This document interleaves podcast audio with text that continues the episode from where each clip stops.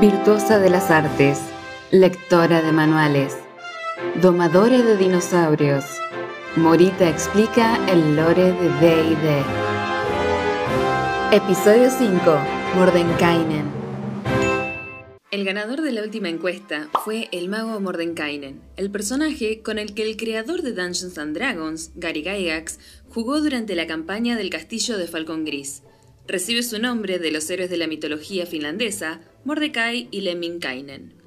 Dentro de la historia del juego, Mordenkainen es uno de los magos más poderosos de la existencia y es el creador de muchos hechizos poderosos. Nació en el año 509 en la ciudad de Falcon Gris, en el planeta Oerth, en la esfera celestial de Greyspace. En este planeta no tienen el mejunje de años que hay en Faerun, así que es muchísimo más fácil saber cuándo está pasando todo.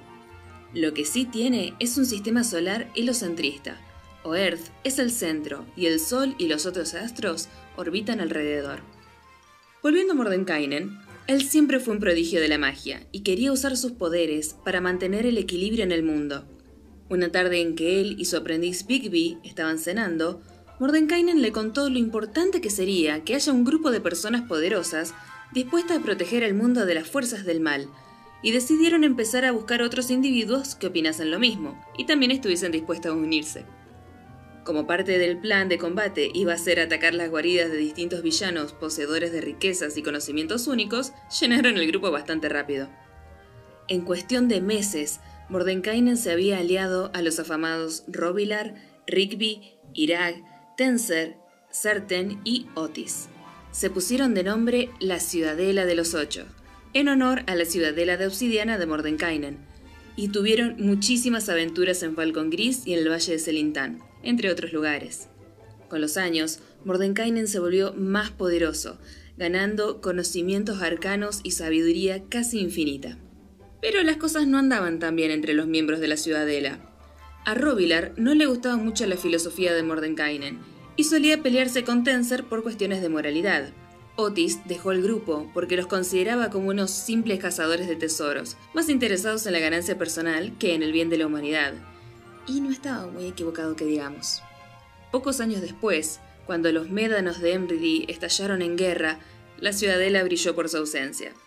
Los miembros estaban cada uno en la suya. Eran más celebridades que héroes y se preocupaban más por sus propios intereses, tal como había dicho Otis tiempo atrás.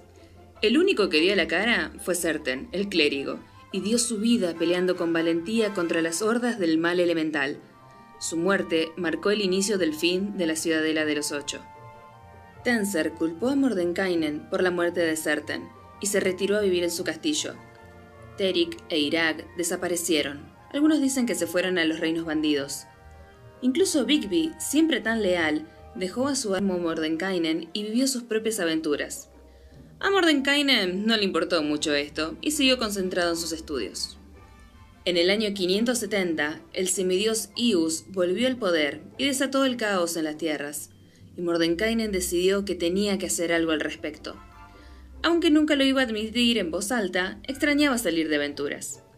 Se puso a reflexionar sobre qué había fallado con la ciudadela y llegó a la conclusión que al ser un grupo dedicado principalmente al arcano, haber reclutado guerreros como Robilar y Rigby había sido una mala idea. Ellos nunca iban a entender la importancia de los estudios que Mordenkainen y los otros magos realizaron. Lo que necesitaba ahora era personas como él, hombres de intelecto y habilidades mágicas, cuyos intereses fuesen más allá de lo material. Así fue como surgió el Círculo de los Ocho. Mordenkainen invitó a algunos de los usuarios de magia más destacados de todo Flanaes, y juntos se dedicaron a restaurar el balance del poder en Oerik, el continente principal en Oerth. Cuando no podían intervenir, contrataban a grupos de aventureros para que vayan en su lugar, muchas veces de forma anónima. Los miembros fueron cambiando con el paso de los años, pero se mantuvieron más o menos igual. Durante una misión de exploración a un lugar que creían abandonado, todos los miembros del círculo, menos Mordenkainen que se había quedado en Falcon Gris, fueron asesinados por un poderoso liche. Mordenkainen, al enterarse, reunió a todos los aliados del círculo y fueron a combatir contra esta criatura. Luego de la victoria, Mordenkainen reunió los restos de sus compañeros caídos y empezó a clonarlos. El círculo volvió a la vida y juntos siguieron trabajando para mantener el balance entre las fuerzas del bien y el mal. No se sabe exactamente cuándo ni dónde, porque si hay algo que caracteriza a los magos es la paranoia absoluta, Mordekainen se reunió con el Minster para discutir sobre la protección de los tres planetas, Toril, Oerth y Kryn. Establecieron que cada planeta debería tener un archimago asignado y que éste a la vez se encargaría de compartir información relevante con los otros dos.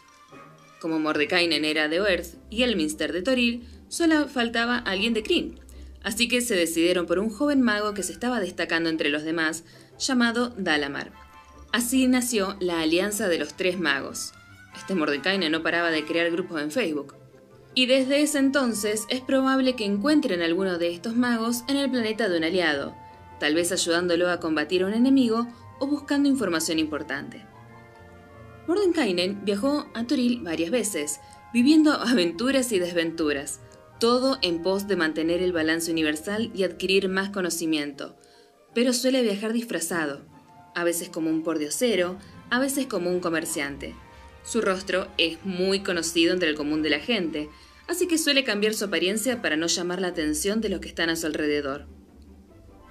Con toda la sabiduría que adquirió, escribió varios libros, siendo el último publicado el tomo de enemigos de Mordenkainen, donde recopila la historia del mundo, según él la entiende, e información sobre todas las criaturas con las que él ha peleado. Pero como dice el dicho, la historia lo escriben los ganadores, así que tomen lo que está en ese libro como de quien viene. Esta fue la biografía de Mordenkainen hasta el día de la fecha. Si aprendieron algo que no sabían, denle un like al video y comenten qué otro personaje, organización o deidad sobre D&D les gustaría tener más información. Y, por favor chicos, me estoy quedando sin idea. Gracias. Y como siempre, en la descripción hay una encuesta con las tres opciones para el próximo video. Tienen tiempo de votar hasta el miércoles del stream. Nos vemos en el próximo video. ¿Te gustó nuestro podcast? Compartilo, es la mejor forma de ayudarnos que hay.